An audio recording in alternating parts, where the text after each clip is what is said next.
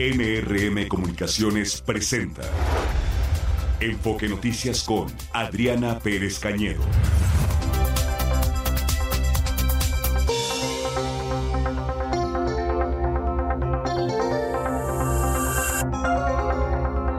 ¿Cómo están? Muy buenas tardes. Miércoles 10 de enero, segunda edición de Enfoque. Les saludo con mucho gusto y con mucha información. Pues ya es Jorge Álvarez Maínez, diputado de Movimiento Ciudadano, quien se registra como precandidato presidencial de ese partido.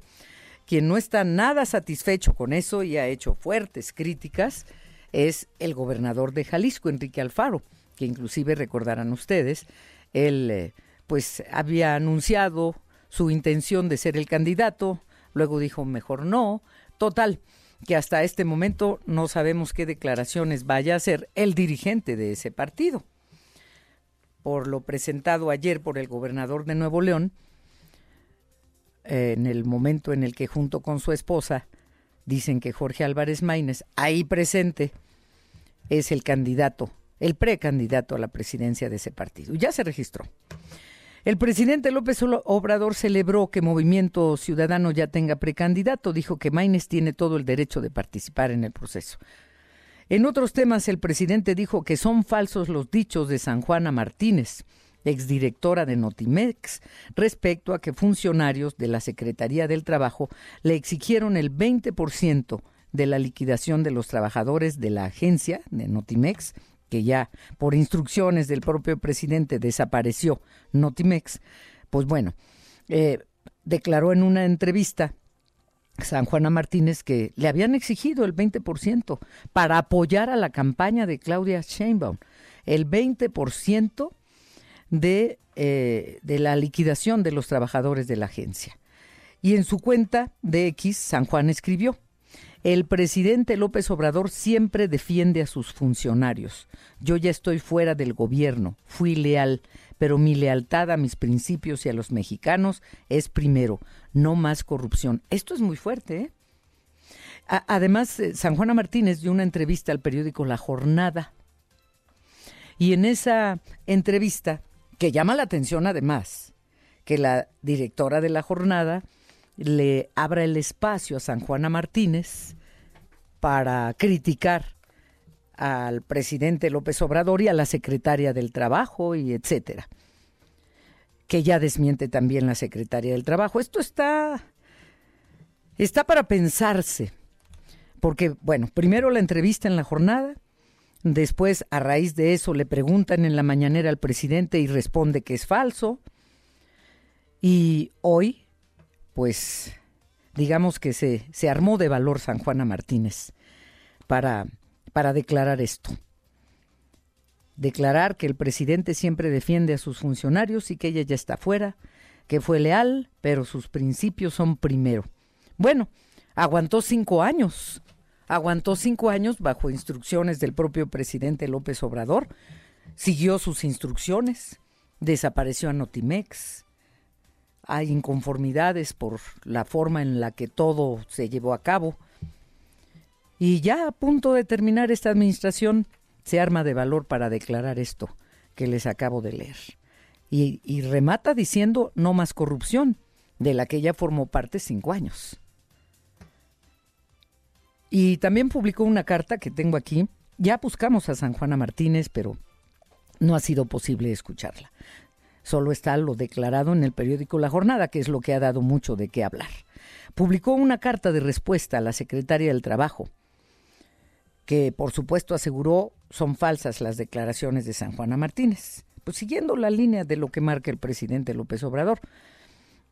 Alguien ya se le reveló y se llama San Juana Martínez. Entonces, pues nos dejó como con antojo de saber más porque ella termina diciendo en su cuenta de X no más corrupción. ¿A qué se refiere? ¿Solo en Notimex o qué más sabe? En todo caso, pues habría que acudir a las instancias correspondientes a presentar una denuncia formal más allá de declaraciones. Otro asunto. El gobierno federal informó que concluyó la fase de atención a la emergencia por el paso del huracán Otis en la costa de Guerrero y que ahora se realizan acciones de reconstrucción en Acapulco y en Coyuca de Benítez. Hasta la fecha, anuncia el gobierno federal, ha invertido en Acapulco más de 25 mil millones de pesos.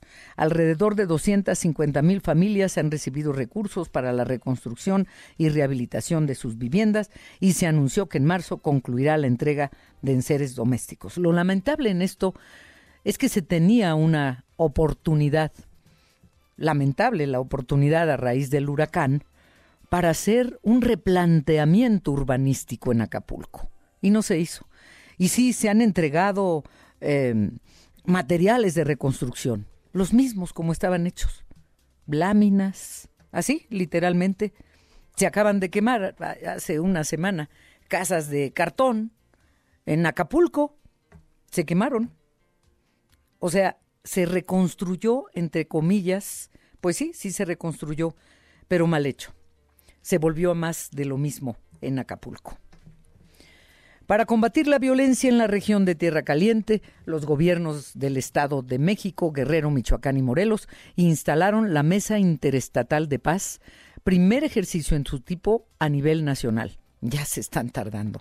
Pero bueno, la intención es incrementar la seguridad, fortalecer las labores de inteligencia, por ahí hay que empezar, y las operaciones conjuntas en la zona, porque las cucarachas van y vienen, entre el Estado de México, Guerrero, Michoacán, Morelos, lo sabemos. Y ya se están poniendo de acuerdo. Y entonces los estados que le siguen, pues a replicar el ejemplo, ¿no? Porque si en el Estado de México, Guerrero, Michoacán y Morelos entran en acción en, en esta materia, pues las cucarachas se van a seguir expandiendo por otros lados, o sea, los delincuentes. Pero estoy ofendiendo a las cucarachas, ¿no? Fueron detenidos tres presuntos delincuentes que podrían estar relacionados con el ataque en un palenque de Petatlán Guerrero, que dejó 13 muertos. Autoridades de Chiapas aseguraron que no tienen registro de un enfrentamiento en Chicomucelo que habría dejado al menos 20 muertos, como lo denunciaron pobladores. Pero bueno, después de cómo está la situación en Chiapas, es difícil creerle al gobierno del estado. La denuncia es de pobladores. Tres muertos y dos heridos dejó un ataque armado en calles de Cuautla, Morelos. La caravana migrante Éxodo de la Pobreza llegó a San Pedro Tapanatepec, Oaxaca, donde pidió la rehabilitación de un corredor humanitario de transporte para que los más de 3.000 extranjeros que integran el contingente puedan seguir su ruta hacia la Ciudad de México. Vamos a un avance de la información financiera y económica con Martín Carmona. Hola Martín. ¿Qué tal, Adriana? Buenas tardes al auditorio. El INEGI nos reportó que en el mes de octubre del año pasado el consumo privado bajó en la medición mensual 0.3%. Sin embargo, en la medición de octubre del 2023 contra el mismo mes del año pasado creció 4.5%. El consumo ha sido uno de los factores fuertes para mantener mejores expectativas económicas y que seguramente impactarán en algo positivo en el PIB del 2023. Hoy el precio del dólar está subiendo unos 4 centavos en operaciones al mayoreo se ubica ya en niveles de 17 pesos 4 centavos arriba. Entre ayer y hoy se ha incrementado cerca de 20 centavos el precio del dólar. La Bolsa Mexicana de Valores avanza al 0.41% y el Dow Jones 0.22%. La información por ahora, Adriana. Muchas gracias. Gracias, Martín. Hasta más tarde. Claro que sí. Buenas tardes. También los deportes con Fernando Espinosa. Y vamos ahora a la información internacional, que ayer cuando estábamos al aire empezaron a ocurrir cosas, violencia, eh, narcoterrorismo en Ecuador. Eh, el saldo hasta este momento es 10 personas fallecidas y 70 detenidas por esta ola de violencia desatada por organizaciones delictivas a raíz de la fuga de la cárcel de Adolfo Macías, apodado el Fito, que es el líder de una de las bandas criminales que operan en Ecuador, una banda que se llama Los Choneros. Y antes, así se llama. Antes de que fuera trasladado y aislado en un penal de máxima seguridad, pues se fugó. Ayer a esta hora había motines en seis penales y el Palacio de Gobierno y el Centro Histórico de Quito están resguardados por más de mil elementos del ejército y de la policía, mientras que en el metro y el aeropuerto se mantienen operativos de seguridad. Vamos a escuchar al presidente de Ecuador, Daniel Novoa, que dice que seguirán las acciones del ejército para recuperar la paz en el país y que acusa al líder criminal de los choneros, eh, que entraba y salía de las cárceles en gobiernos anteriores y que por eso pudo fugarse. Eh, tenemos eh, este audio que les invito a escuchar. Mi postura es que todos estos grupos terroristas son objetivos militares. Y si es que quieren resistirse, y si es que quieren hacer el alarde como hacen videos en Facebook, en, WhatsApp, con rifles disparando al aire, que son los lobos, que son los estos, que son los de acá, bueno, pues sean valientes, peleen contra los militares. El caso de Fito, que en los últimos dos gobiernos entraba y salía como Pedro por su casa de la penitenciaría. El momento que se entera por filtración de información que vamos a mover a las cabezas de las cárceles, de, las cárceles que no son de máxima seguridad, de su comodidad, los vamos a sacar y los vamos a poner en lugares aislados, es que el tipo se larga. Bueno, y ante la situación en Ecuador, la secretaria de Relaciones Exteriores de México recomienda a los conacionales mantenerse informados a través de las cuentas oficiales de nuestro país y, en caso de emergencia, llamar al número de protección a mexicanos que se los voy a dar a continuación. 00593 99 494 0153. Lo voy a repetir y lo vamos a poner. Gastón ya lo está poniendo en mi X. 00593 99 494 0153. Es el número de protección a mexicanos en el extranjero. Hasta este momento no se conoce que, hubiera algunos mexicanos heridos o detenidos, no sabemos. Y digo no sabemos porque estaba, estaba leyendo eh, en, en proceso, en la información cotidiana de proceso, de la revista Proceso, una entrevista que le hacen en Colombia al que fue candidato a la presidencia de Ecuador, el que fue el candidato perdedor. Y este hombre, que ahora les digo cómo se llama, lo estoy buscando, dice que, que en la delincuencia organizada de Ecuador están involucrados dos cárteles, el de Sinaloa y el cártel Jalisco Nueva Generación, que han empoderado al, a los delincuentes ecuatorianos que inclusive les, les entregan armas. Bueno, están armando toda una, una mafia y que pudiera considerarse que estos cárteles que armaron el, el lío ayer son los responsables de la muerte del candidato a la presidencia que ocurrió durante las campañas recientes, en la que finalmente gana Novoa, y este candidato a la presidencia de Ecuador, que entró en lugar del asesinado, ha declarado esto y otras cosas fuertes, importantes, que el narco mexicano está involucrado en Ecuador. Y esto ya se sabía, tampoco es nuevo, aunque se pretenda aquí en México tapar el sol con un dedo. Bueno, vamos a una pausa. A la 1.13, tiempo del centro de México. ¿De qué manera podemos estar en contacto con nuestro auditorio, querido Gastón? Buenas tardes. Adriana, muy buenas tardes. Saludamos al auditorio Enfoque Noticias y le recordamos que puede estar en contacto con nosotros a través de nuestras redes sociales. Ubícanos como Enfoque Noticias en X, en Facebook, en YouTube y en TikTok o llámenos aquí a cabina 55 52 58 1375 o también mándenos un mensaje de WhatsApp al 55 49 97 58 81, Adriana. Ya, muchas gracias. Eh, se apellida este hombre ecuatoriano que dio la entrevista en Colombia y que replica proceso.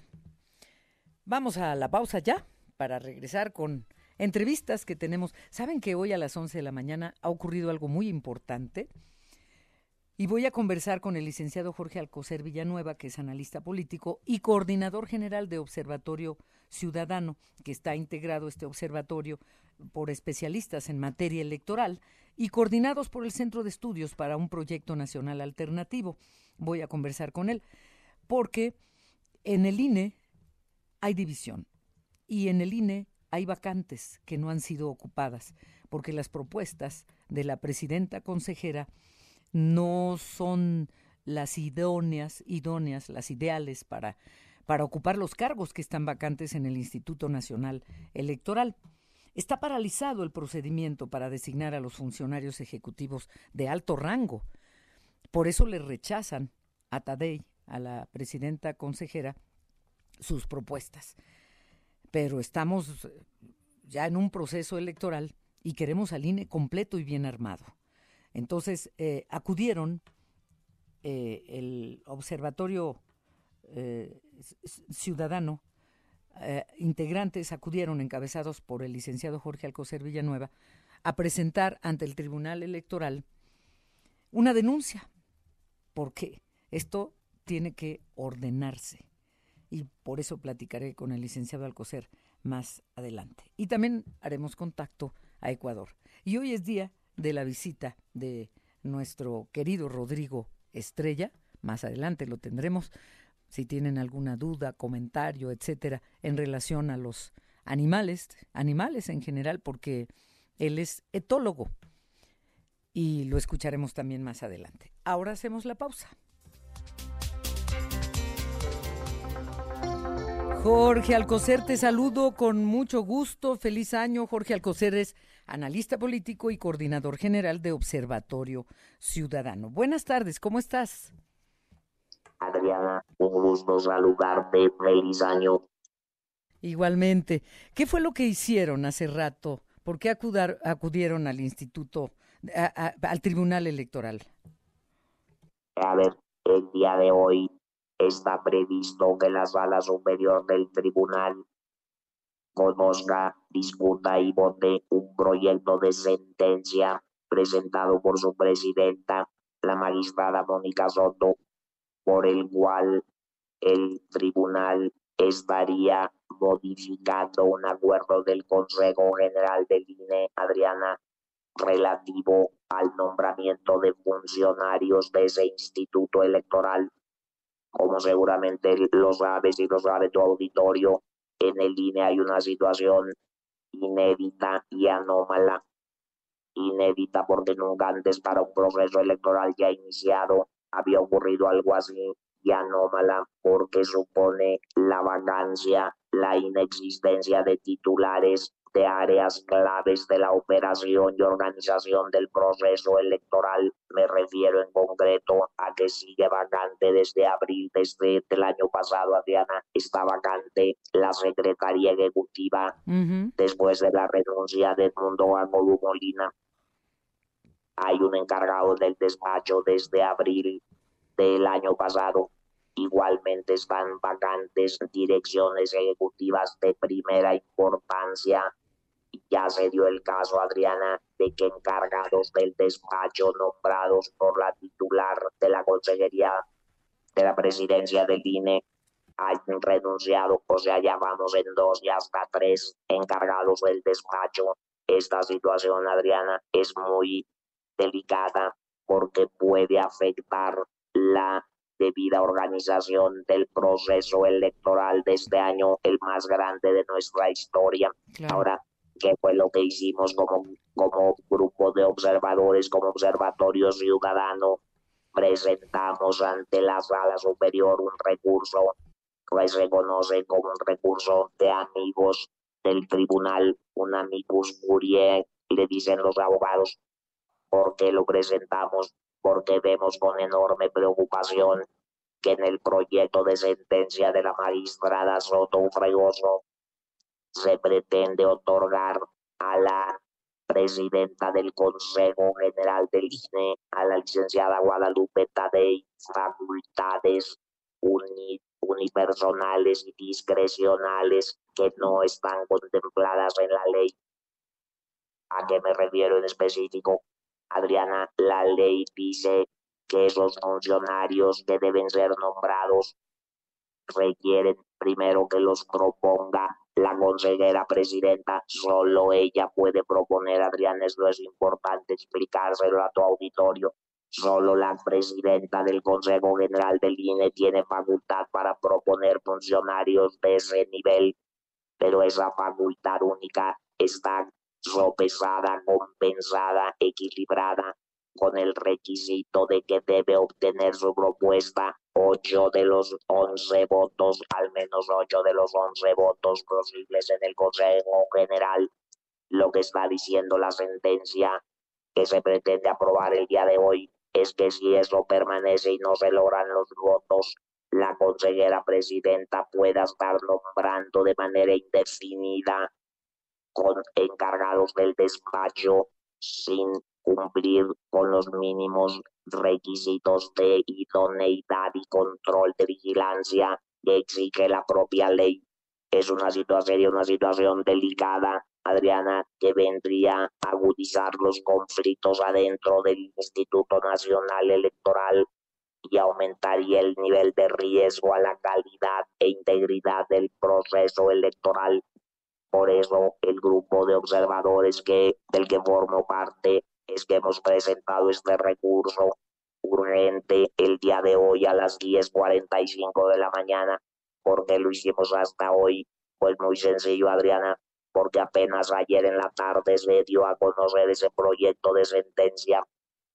Trabajamos a marchas forzadas el día de ayer por la noche, hoy muy temprano terminamos de elaborar el documento y ya está presentado Esperamos, la sala superior ya está sesionando en este momento. Esperamos que cuando entren al punto de ese proyecto de sentencia de Mónica Soto se considere nuestros argumentos, porque no es un asunto menor.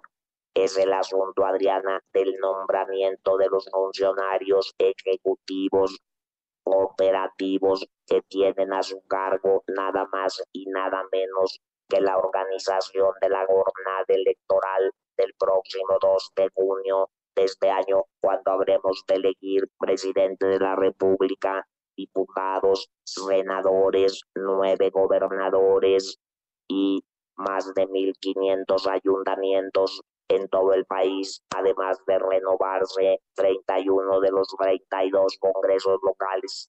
La elección más grande de nuestra historia, Adriana, puede estar en riesgo. Por eso el grupo de observadores ha acudido en esta calidad de amigo del tribunal a plantear esa preocupación. Sí, no, sin duda, sin duda, Jorge Alcocer, porque eh, es que esto no debe estar pasando, ni deberíamos estar hablando de, esto. Ya ha hecho propuestas la presidenta consejera del INE, Guadalupe Tadei, que han sido rechazadas porque quienes las rechazan consideran que no reúnen los perfiles.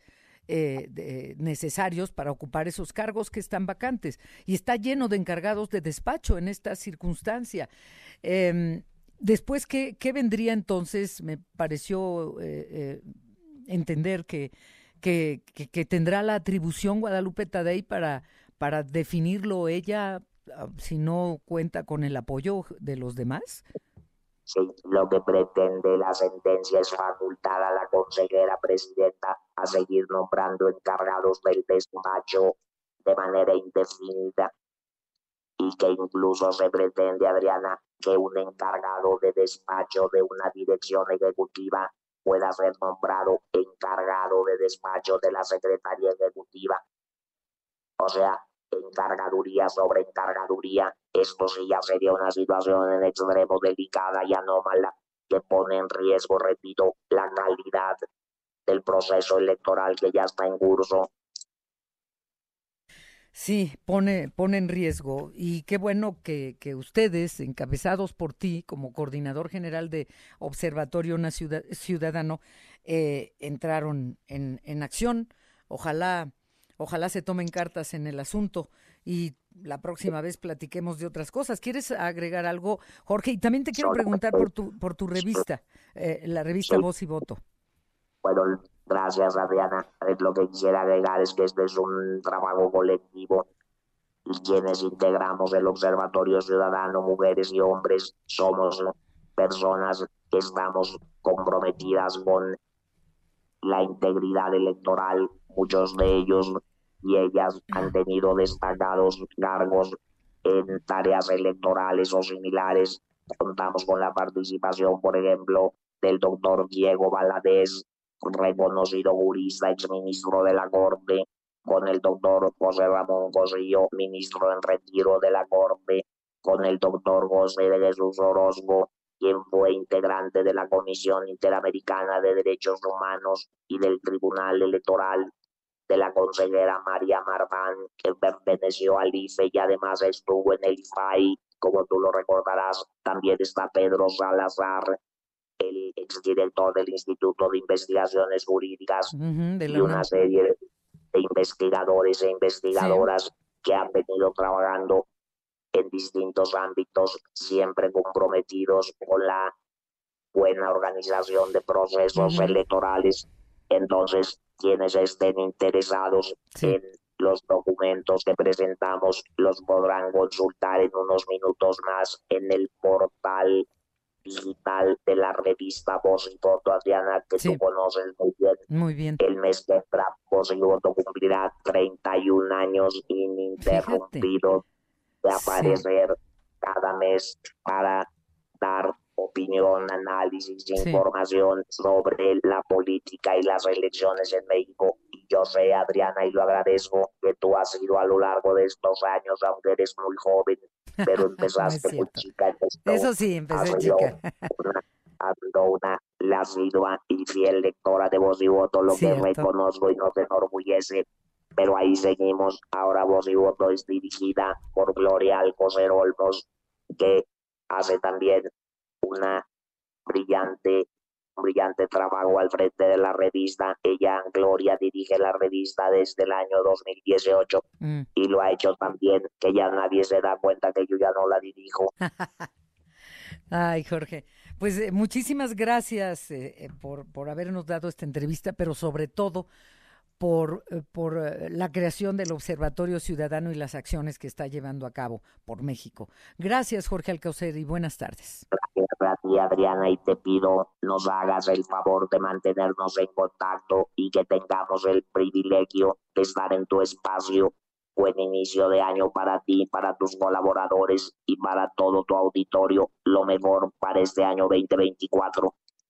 Igualmente, Jorge, un abrazo, feliz año para ti, para la revista, para todo el Observatorio Ciudadano, para tu mujer, para todos. Feliz año. Saludos.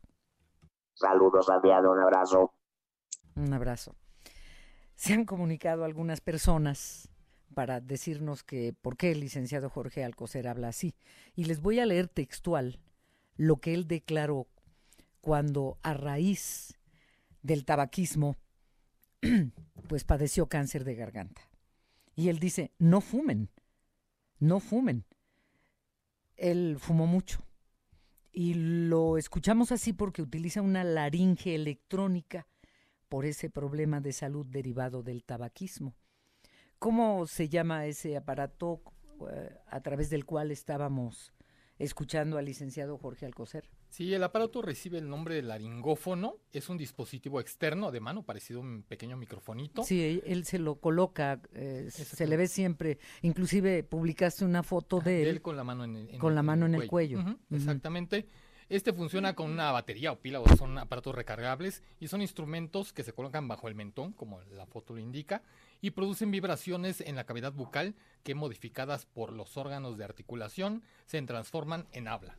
Eso le transforma de manera electrónica los sonidos que emite nuestra garganta, los decodifica y se puede escuchar lo que realmente quiere decir la, la, la, persona. Por eso es esta voz metálica y robótica que tiene. Sí, sí. Y yo lo recuerdo, lo conozco hace muchos años a Jorge Alcocer y, sí, fumaba mucho. Entonces es uno de los riesgos porque el tabaco daña todo, todo, todo, todo. Eh, todo.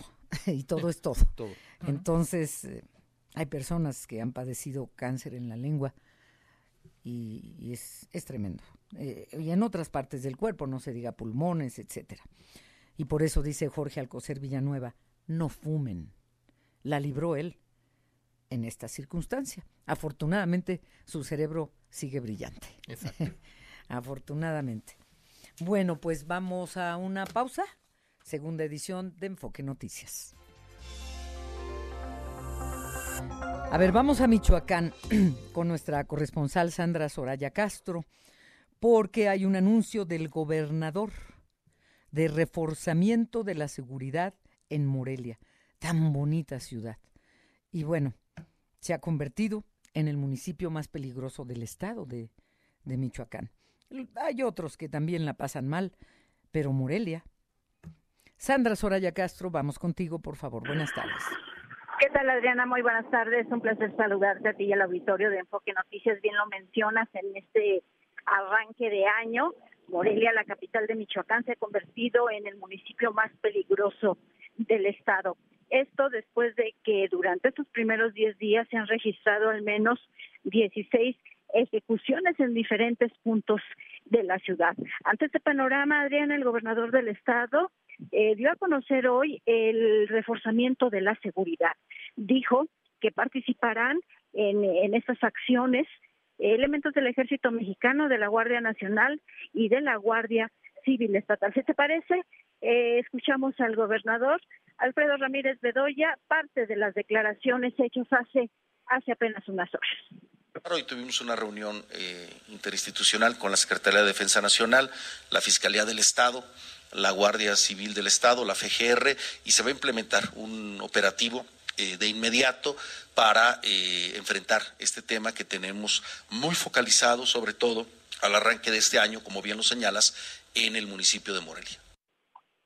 Y eso es en la capital del estado, Adriana, pero, pero lo cierto es que en general la entidad eh, ha arrancado el 2024 en un clima eh, de inseguridad. Te, comento, en estos primeros 10 eh, días ya suman a nivel estatal 66 las ejecuciones registradas. Estamos hablando de un promedio de seis muertes diarias aquí en el estado Morelia. Eh, Apatzingán es otro de los municipios más golpeados por esta situación y, y por lo menos aquí en la capital michoacana se ha, se ha anunciado este, este reforzamiento. En efecto, ya hemos visto eh, mayor patrullaje de elementos del ejército y de la Guardia Nacional en las calles, en las calles morelianas. Es la situación aquí y el reporte que te tengo. Gracias, muchas gracias Sandra Soraya Castro. Buenas tardes. Muy buenas tardes. Consideraremos a los jueces y fiscales que apoyen a líderes identificados de estos grupos terroristas también como parte del grupo terrorista. A ver si es que de esa manera quieren hacer fallos absurdos. Sí, Colombia no, dijo que nos, nos querían ayudar. Yo le dije, perfecto, ya les mandamos los 1.500 presos que los tenemos manteniendo en cárceles ecuatorianas, que pues el momento que los sacamos, dejamos de tener egresos. En el tema de las cárceles, estamos desconectando la señal, así mismo como la electricidad. Pues es eh, la voz del presidente de Ecuador, del presidente Novoa, eh, una de las declaraciones que ha hecho el día de hoy a raíz de lo ocurrido ayer. Pero ¿cómo están las cosas hoy, en este momento? Araí Vega es periodista del diario La Hora de Ecuador y le agradecemos esta colaboración especial para Enfoque Noticias de la capital de la República Mexicana. Araí, buenas tardes. Te saluda acá en México Adriana Pérez Cañedo. ¿Cómo estás? Adriana, qué gusto. Eh, muchas gracias a la gente de México que se ha mantenido expectante de la crisis que hoy por hoy vive el país. Eh, sí, hemos escuchado las declaraciones del presidente hablando de que eh, no solo se combate a grupos terroristas en las calles, sino que también hay jueces y fiscales vendidos al narco a los que también se los va a considerar terroristas. Parte de sus declaraciones también fue decir a los policías y militares que actúen y que él se comprometía a darles indultos en caso de que incluso tengan que abatir a criminales en las calles. En este tercer día de estado de excepción se siente un ambiente mm, silencioso en las calles del país, eh, la gente ha optado por los que pueden tener teletrabajo, no hay clases, hay eh, una, una calma extraña de gente que no quiere salir mientras eh, los em, atentados no han parado. Aquí en Quito, en la mañana de hoy, hubo un explosivo en un puente peatonal.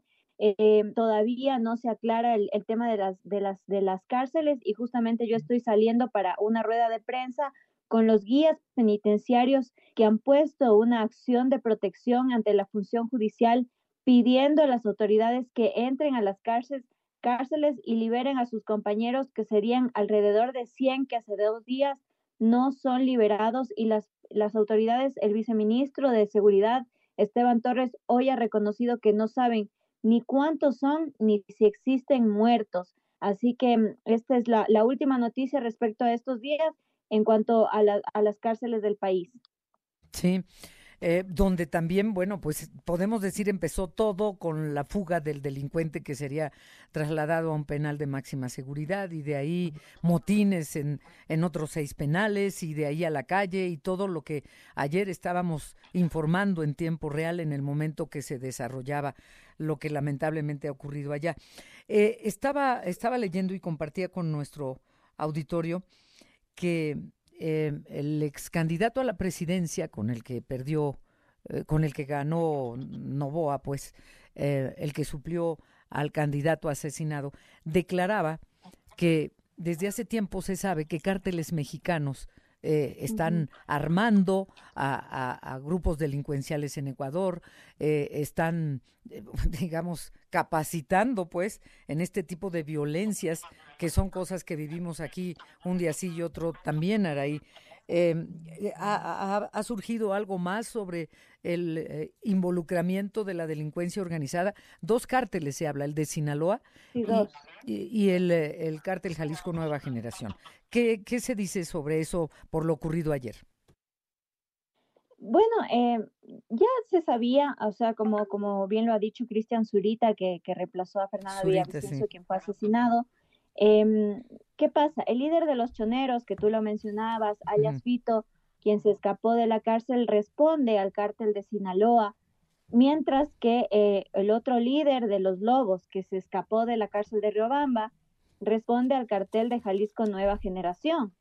Se habla de que precisamente hay eh, capacitación en cuanto a, a sicariato, planificación, seguimiento, eh, la compra de jueces y fiscales, lo hemos visto con el caso Metástasis, eh, la llegada de armas, se ha delimitado que eh, la dinamita que se está utilizando para los atentados llega a través de, la frontera con Perú, mientras que, por ejemplo, en Quito, por mucho tiempo hubo un tema de consumo y, y microtráfico de drogas como la marihuana, y en los últimos años en Quito ya hay un problema de expendio de cocaína y de temas de territorio, de violencia por territorio por el microtráfico de cocaína ligado a estos dos carteles, tanto de Sinaloa como de Jalisco Nueva Generación, que eh, ustedes que los han, tenido que vivir lamentablemente allá, entienden cómo es el conflicto territorial eh, por las rutas del narcotráfico y esto nos ha salpicado acá y las formas son muy similares en cuanto a atentados urbanos, eh, atentados contra, contra fiscales, contra gente de la justicia y el magnicidio que vivimos, que, que es parte de, cómo trabajan estos cárteles. Sí, eh, fíjate que parece que en Ecuador, al menos por el momento, están viendo con buenos ojos la militarización que ha entrado en acción. Pero por experiencia sabemos que eso, eso no nos ha funcionado aquí en México, nos ha ido peor, peor, peor, peor con la militarización en las calles, no tienen la capacitación que, que, que, deben eh, tomar las riendas los policías civiles. Eh, es diferente circunstancia. No sé qué pretenda el presidente Novoa. ¿Ha anunciado de dejar al ejército en las calles? Eh, el tema del ejército es una medida que responde al estado de excepción que durará 60 días a partir del 8 de noviembre, que es cuando, del 8 de enero, perdón, que es cuando se implementó. Ahora, como tú bien lo dices, nosotros venimos de una época de una decena de estados de excepciones de los últimos gobiernos que no han funcionado ni en las calles ni en las cárceles y es precisamente porque no se va al fondo que es la justicia. Así es. Eh, si los líderes de, de, las bandas eh, salen cuando quieren, eh, tienen a los jueces comprados. Hoy se, se sancionó al juez que volvió de la cárcel de máxima seguridad a su cárcel regional a, alias Fito, pero hoy cuando no sabemos dónde está el, líder de los choneros, eh, hemos visto fiscales en, en, chats que piden cadenas de 8 mil dólares a cambio de cambiarte un delito de máxima seguridad a un delito menor. Hemos visto eh, fiscales que te piden un departamento en la playa a cambio de sobreseerte los delitos. Entonces, si desde la justicia no se los va a encarcelar como deben, con las medidas que deben a estas personas, lo de las calles va a ser siempre una medida temporal. Tienes toda la razón. Cuando te escucho parece que estaba escuchando eh, una noticia de México del involucramiento lamentable de muchos jueces, unos por conveniencia, otros porque son amenazados por la delincuencia organizada, este, pero, pero eso ocurre también mucho aquí en México, lamentablemente. Ahora nosotros tenemos pues una opción cercana con la frontera con Estados Unidos de extraditar a delincuentes como en este caso Adolfo Macías, que solo lo iban a trasladar a un penal de máxima seguridad. Eh, ¿Cuánto tiempo tenía Adolfo Macías, el líder de los choneros, en, en prisión? ¿Por qué no lo llevaron desde un principio al penal de máxima seguridad? ¿Qué se sabe de eso, Araí? A ver, él tiene una, dos condenas por asesinato que suman 34 años. Eh, él ha estado en la cárcel 11 años, pero en 2013 ya se escapó de una cárcel. Lo, eh, a los nueve meses lo vuelven a recapturar y lo llevan a la cárcel regional que prácticamente era su fortín, ¿no? como el Chapo aquí en México, como el Chapo aquí en México. Él ahí hacía fiestas, entraban grupos de vallenatos, desde todos los, los hacía fiestas, tenía piscina, tenía una piscina de, de, para pesca, tenía gallos de pelea, o sea, ya se, ya se imaginarán. Cuando a él le lleva el gobierno de Guillermo Lazo, lo traslada a la cárcel La Roca de máxima seguridad, este juez que hoy fue destituido le da eh, la capacidad de regresarlo a la cárcel regional. Y, hoy, y el 8 de enero, que lo iban a volver a trasladar, eh, le filtran la información de su traslado y él huye eh, se presume que después del 25 de diciembre. Bueno, pues a, buscar al tal Adolfo Macías. ¿Estará en Ecuador o habrá salido del país, Saraí?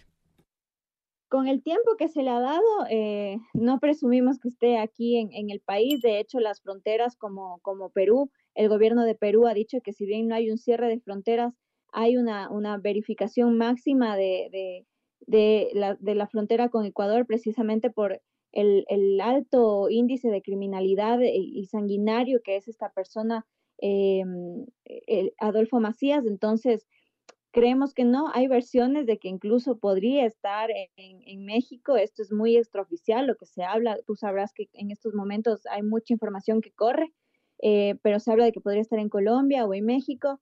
No, no se sabe, están ya las alertas de Interpol y también hay un plan de recompensas para él y para Colón Pico, que es el líder en, cambio de los Lobos, que también se fugó el, el 9 de enero.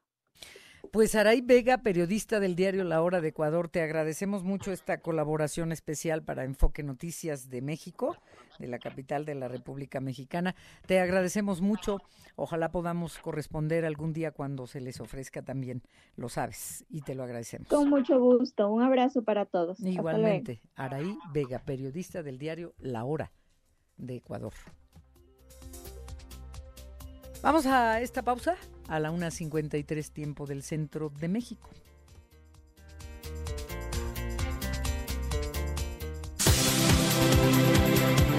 Los deportes con Fernando Espinosa.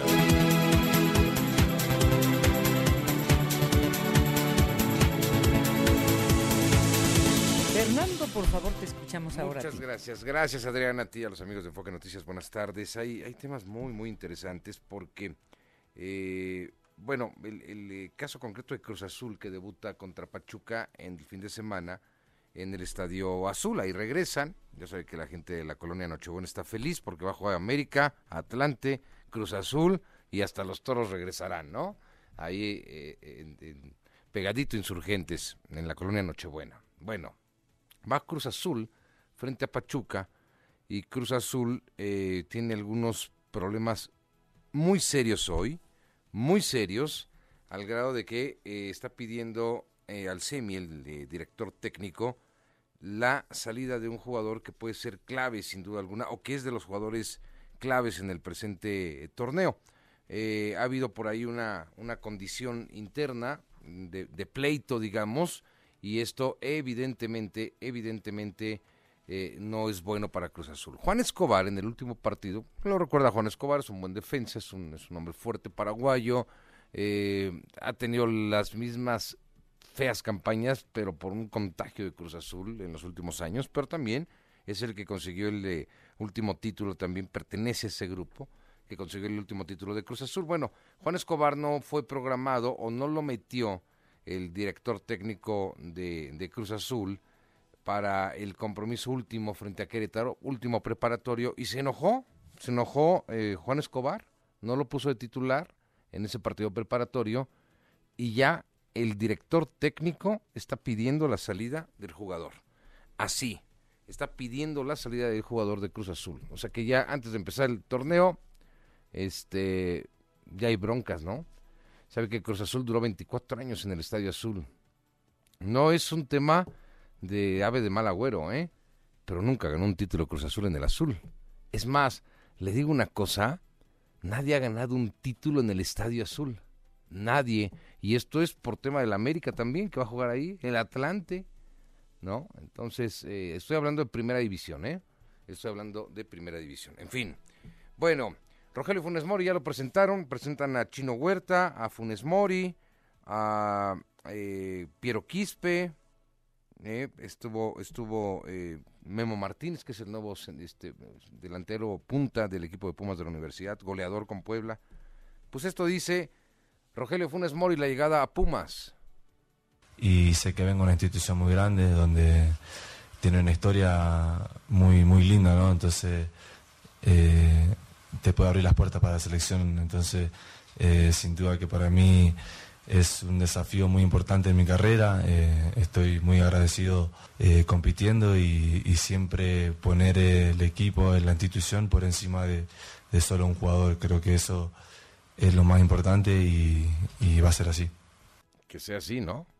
Digo, que sea así porque mire, tienen a Memo Martínez, tienen a Funes Mori, Quispe, hay que ver a Quispe, no se le conoce a Piero Quispe, esa es la realidad, pero es quien tiene que empezar a manifestar en el medio campo la creación de jugadas y la importancia de que tienes muy buena ofensiva en apariencia, pero ¿quiénes los van a surtir de balones? Porque abajo Pumas no está muy sólido, esa es la realidad, ni en el medio campo, salvo lo que pueda hacer Piero Quispe, que nos salga un mes, imagínese, ¿no? Pumas estaría de maravilla. Le voy a decir entonces que en este apertura, en este inicio, las Águilas del la América van a defender eh, su eh, título en su visita a Tijuana, así será, en esta jornada número uno. Es un partido muy interesante, ya está el Piojo Herrera, hay muchos puntos, muchos ingredientes muy interesantes, pero sobre todo el América, que por cierto va a tener un equipo muy alternativo porque hay jugadores que incluso hasta ahorita no han llegado como Valdés yo los invito a que ingresen a caliente.mx, se registren, van a recibir mil pesos de regalo. Y por ejemplo, si meten esos mil a que América gane el partido frente a los Cholos, podrían cobrar hasta mil setecientos sesenta y nueve pesos. Si los meten esos mil a que va a ganar eh, Tijuana frente al América, podrían cobrar tres mil novecientos pesos. Caliente.mx, más acción, más diversión. Y ya para cerrar, Adriana, del eh, béisbol de los Estados Unidos, eh, concretamente con Julio Urias, bueno, pues que no fueron tan graves las lesiones que generó en su esposa y entonces no ah, será un delito grave. Sí, no hubo... O sea, no la mató. No, no hubo rotura de brazos, nada de eso, pero saben que el tipo es violento, entonces es, se, cataloga como una eh, situación mediana. Va un a seguir empujoncito. Un empujón. Fíjate lo que pudo haber firmado con Dodgers, Adriana, mm. Julio Urias, 200 millones de dólares y no está ni en Dodgers, es agente libre, nadie lo va a contratar porque una cosa es la cuestión judicial y otra cosa es la MLB, eh, el, el, órgano rector del béisbol. Entonces también dice, yo te sanciono, ¿eh? conmigo no cuentes. Entonces, ¿qué va a hacer Julio Urias? De entrada, no va a ganar esos 200 millones de dólares que ya tenía casi en la bolsa, por renovar contrato. Bueno, pero a mí me sorprende que la lo menos, diga, es lo menos que debe pagar, pero pero debería estar en prisión. Pues, mira, aquí lo que me sorprende es que te digan en Estados Unidos que no es tan grave el delito. No fue para tanto. No, la empujó, la empujó, pero este no es para tanto. No, es, no, no estuvo tan violento. No la mató. Increíble. Gracias, Adriana. Buenas tardes. Gracias, Fernando Espinosa. Hasta buenas mañana. Tardes. Hasta mañana. Estás escuchando Stereo con 180 mil watts de potencia XHMM en el 100.1 de FM. 50 mil watts de potencia XEOY en Radio 1000 AM. Transmitiendo desde sus estudios en prolongación Paseo de la Reforma 115, Paseo de las Lomas, Santa Fe, Ciudad de México. Stereo 100, emisor integrante de NRM Comunicaciones. Stereo 100, siempre contigo.